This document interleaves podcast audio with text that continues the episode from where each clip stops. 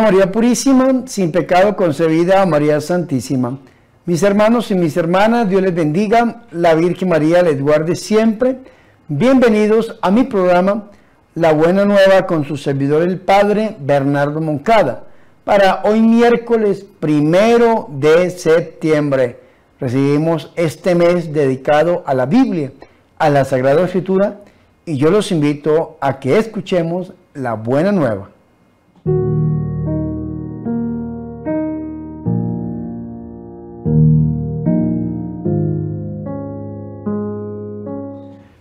El Señor esté con ustedes. Proclamación del Santo Evangelio de nuestro Señor Jesucristo, según San Lucas.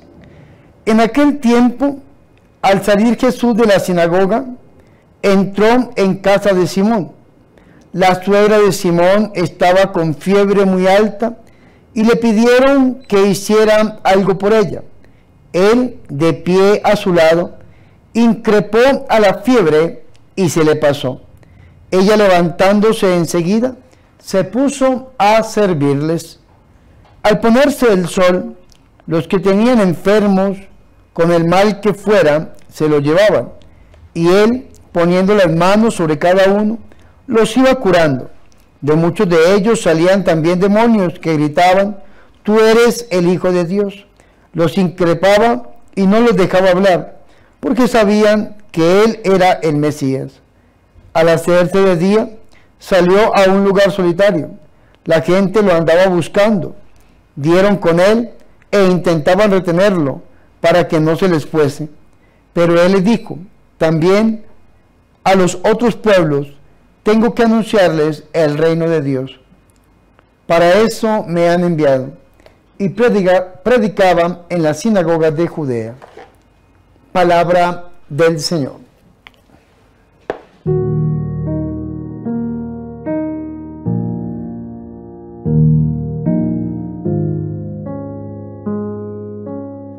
Mis hermanos y mis hermanas, qué alegría es para nosotros escuchar la palabra de Dios, la buena nueva, el Santo Evangelio, para hoy miércoles primero de septiembre.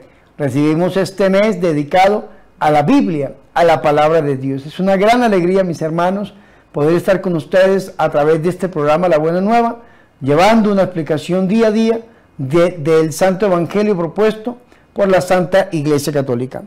Para este miércoles, mis hermanos, hemos escuchado una parte del Evangelio de San Lucas, tomada del capítulo 4, versículo 38 hasta el 44. Y hoy vamos a ver que lo que nuestro Señor Jesucristo anunció en la sinagoga de Nazaret lo está cumpliendo en su ministerio, en su vida pública. Recordemos que hace dos días escuchamos cómo nos decía en el capítulo 4, versículo 16, vino a Nazaret donde se había criado. Allí le pasaron el rollo del profeta Isaías, desarrollándolo, ley Isaías 61, versículo 1 y 2, y el Señor Jesucristo dice, que hoy se ha cumplido la escritura que acaban de oír. Después el Señor Jesús se va a Cafarnaúm.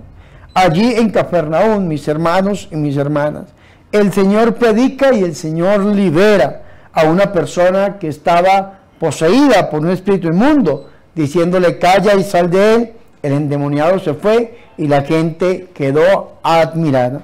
Y hoy vamos a ver, mis hermanos y mis hermanas, tres facetas de nuestro Señor y Salvador Jesucristo.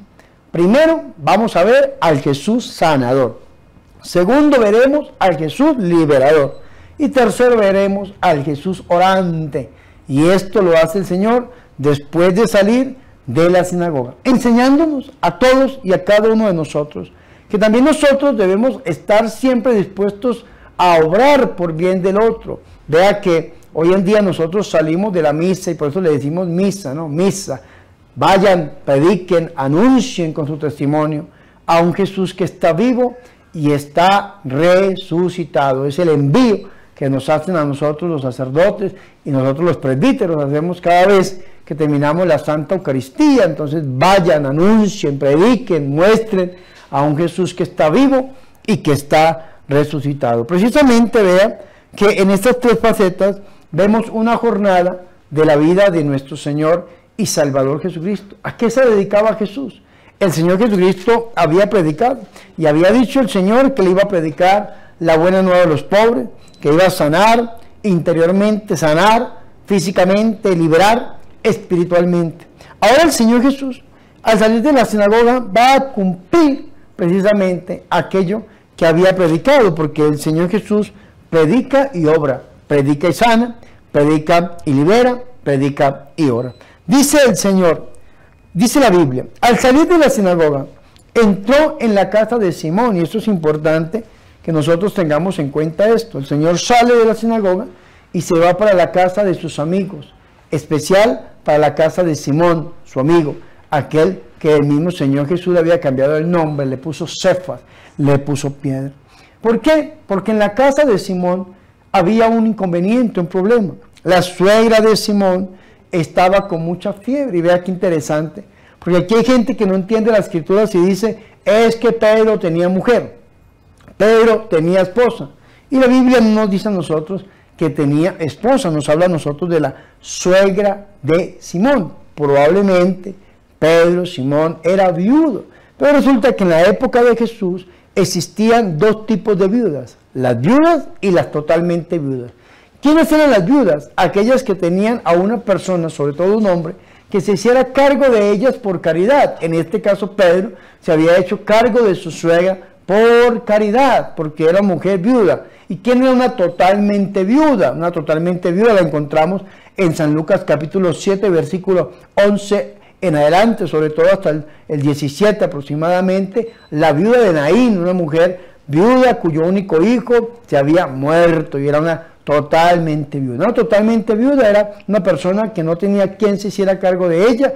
Esas personas las dejaban prácticamente morir de hambre, desamparadas totalmente. Por esa razón, en Hechos de los Apóstoles capítulo 6, nos habla a nosotros que las viudas, tanto griegas como judías, se quejaron porque no las atendían y por eso la iglesia primitiva instituyó los diáconos, el diaconado para dedicarse al servicio, porque los apóstoles dijeron, no está bien abandonar el altar para dedicarnos a las obras de caridad. Entonces, ¿qué tenemos que hacer? Nombraron a los diáconos para dedicarse a esas obras. Entonces, ve qué interesante esto.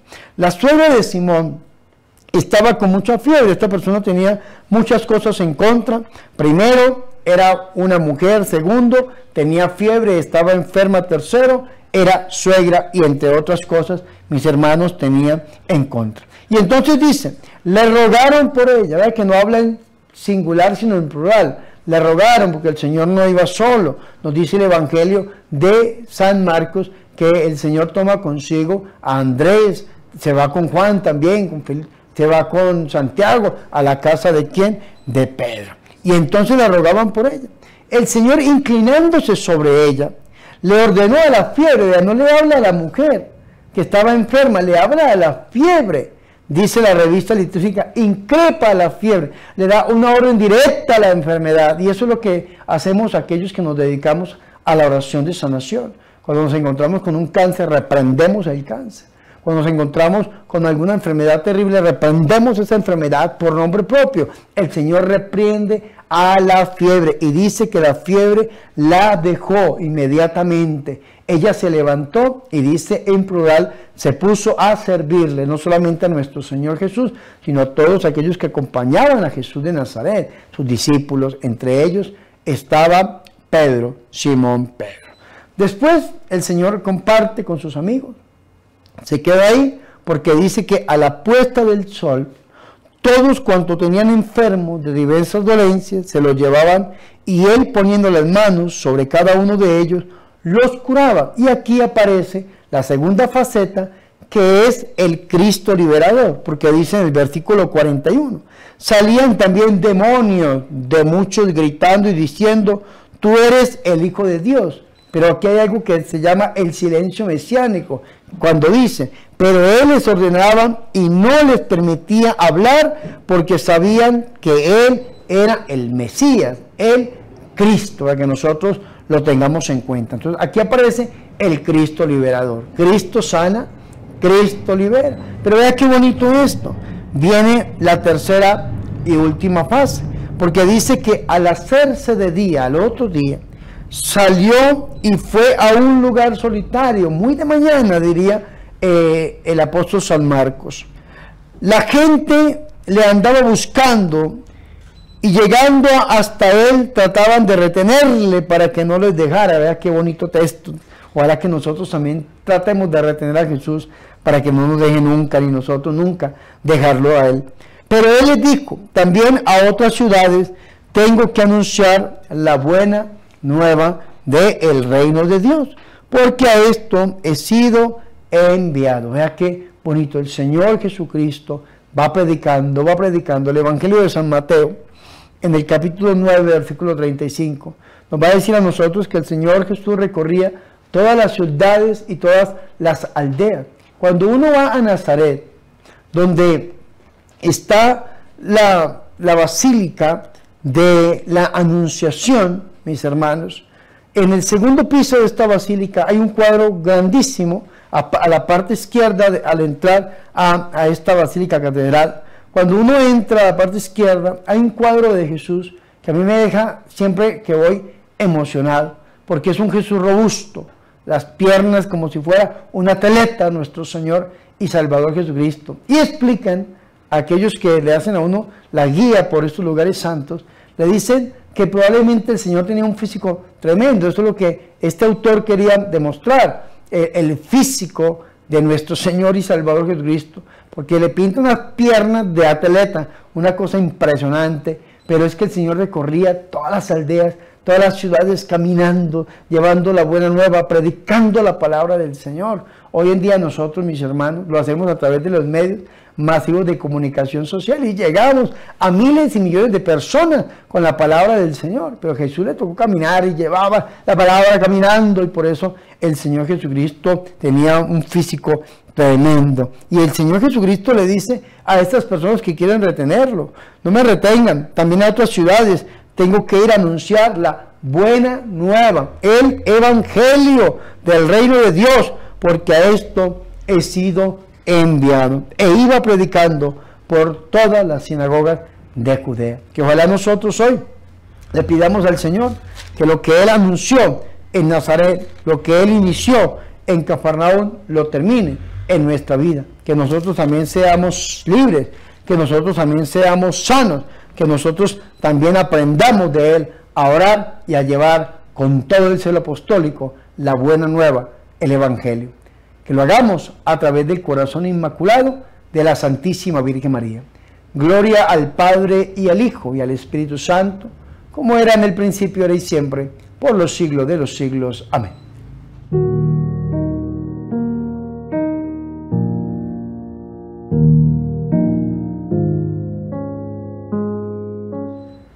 Hermanos y mis hermanas, yo los invito a que hagamos oración. Te alabamos, Padre, porque Jesús pasó haciendo el bien y curando a los oprimidos por la enfermedad y el demonio. Con sus milagros en favor de los pobres y enfermos, inauguró la esperada salvación de tu reino para el hombre que tú amas con ternura de Padre. Hoy te pedimos que a través del corazón de la Virgen María, escuches nuestra oración. Amén.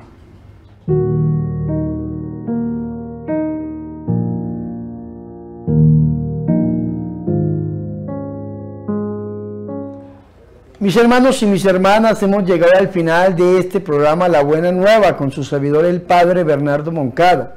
Para hoy miércoles primero de septiembre, este mes dedicado a la Sagrada Escritura. Debemos, mis hermanos, nosotros iniciar la lectura del Nuevo Testamento. Yo los invito a que ustedes inicien la lectura de la Buena Nueva, del Evangelio.